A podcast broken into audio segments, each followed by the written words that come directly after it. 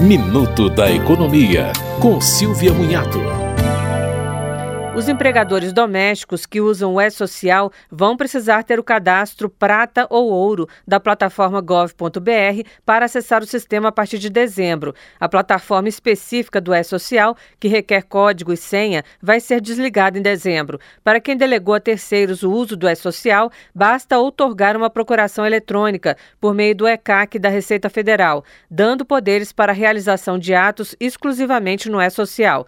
Lembrando que existe um aplicativo para celular específico do E-Social Doméstico. Você ouviu Minuto da Economia, com Silvia Munhato.